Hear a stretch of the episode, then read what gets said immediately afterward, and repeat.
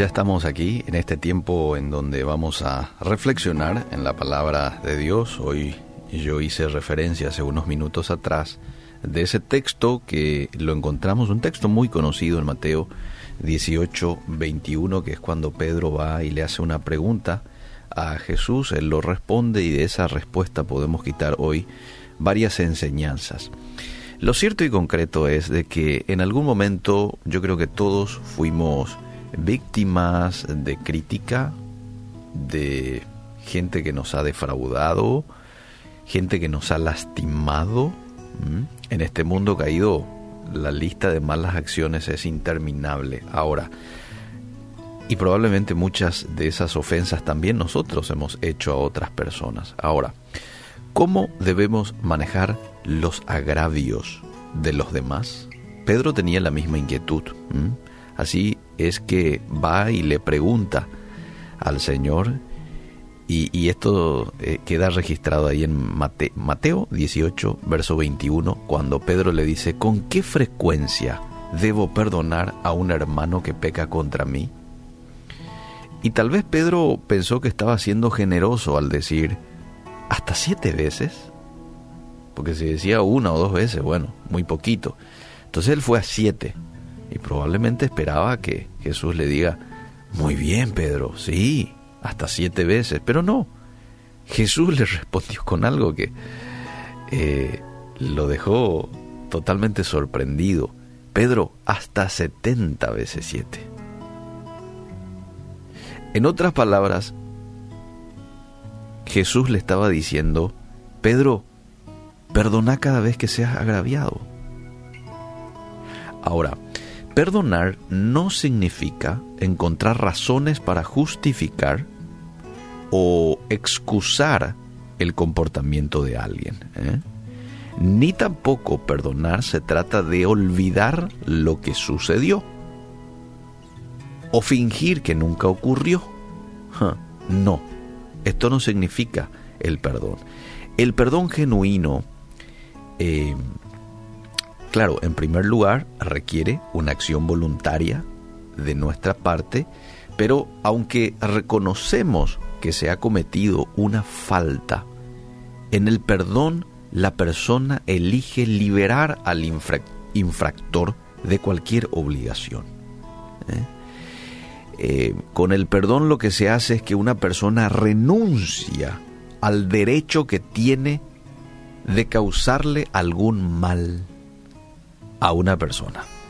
En esencia, ya no tenemos un comportamiento injusto, ya no tenemos un comportamiento dañino en contra de la persona que de pronto nos ha ofendido, sino que somos misericordiosos con ella. Somos misericordiosos con ella. Una persona que libera perdón es una persona que dice, bueno, Dios tuvo misericordia conmigo. ¿Por qué yo no tendré? De esta persona también. Probablemente esta persona actuó en su inconsciencia, en su necesidad de Dios. Probablemente también la persona está herida, le, le han hecho en el pasado esto que él hoy hizo conmigo. Yo lo perdono, yo lo libero, no me voy a vengar de él, ni por más que tengan la oportunidad de hacerlo. De eso se trata el perdón. La otra opción que tenés es, bueno, aferrarte a la ira, aferrarte a la amargura, aunque pensemos que estamos castigando al ofensor, en realidad, la realidad es de que nos estamos lastimando a nosotros mismos. El resentimiento, amables oyentes, es como el lodo ese que contamina la mente, obstruye el corazón, envenena el alma. El enojo mal manejado se convierte en amargura no hay problema con que te enojes, pero un enojo tiene que ser bien manejado. Un enojo este, debe de solucionarse con la persona involucrada. Yo me enojé y debo ir a la persona que probablemente me, me causó el enojo y debo decirle, mira, esto y esto pasó, así me siento, quiero tener un buen relacionamiento contigo de ahora en adelante, porque si esto no haces, eh, y bueno, le das lugar al resentimiento.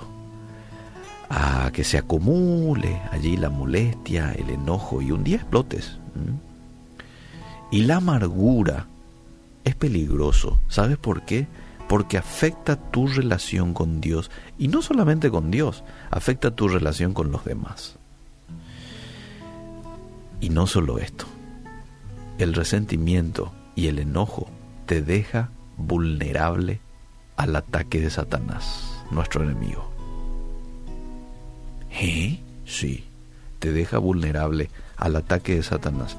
Y te lo voy a compartir dónde está esto. Efesios capítulo 4, verso 26. Airaos, pero no pequéis. No se ponga el sol sobre vuestro enojo. Versículo 27. Ni deis lugar al diablo. Cuando vos decís, no le voy a perdonar. ¿eh? le voy a pagar hasta las últimas consecuencias. Así decimos cuando a veces estamos heridos, ¿verdad? Lo que estamos haciendo es, le estamos abriendo una puertita a nuestro enemigo. Le estás dando lugar al enemigo en tu vida y no solamente te va a afectar a vos, sino también afecta a los que están alrededor tuyo, a la familia. Te roba el gozo, te roba la paz. Por eso hoy el remedio que la Biblia nos muestra ante una situación de, dolor, de lástima de lo que te han hecho, el remedio es el perdón. Aunque duela un poquito este remedio, todo, ningún remedio es agradable. Los remedios normalmente algunos son amargos, ¿verdad? Bueno, aquí el remedio es el perdón. Puede que te cause un poquito de incomodidad al principio porque vos decís, ¿cómo voy a perdonar? Pero eso es lo que Dios quiere para vos. Y de la capacidad para perdonar no te preocupes. Lo único que Dios quiere es que vos te decidas. Bueno, cierro mis ojos y decido perdonar. Eso no más. De la capacidad Él ya se va a encargar. El Espíritu Santo ya te va a dar esa capacidad para que vos puedas perdonar el daño que te hayan hecho. Perdón no significa volver a este, exponerte en ocasiones al ofensor para que te vuelva a lastimar.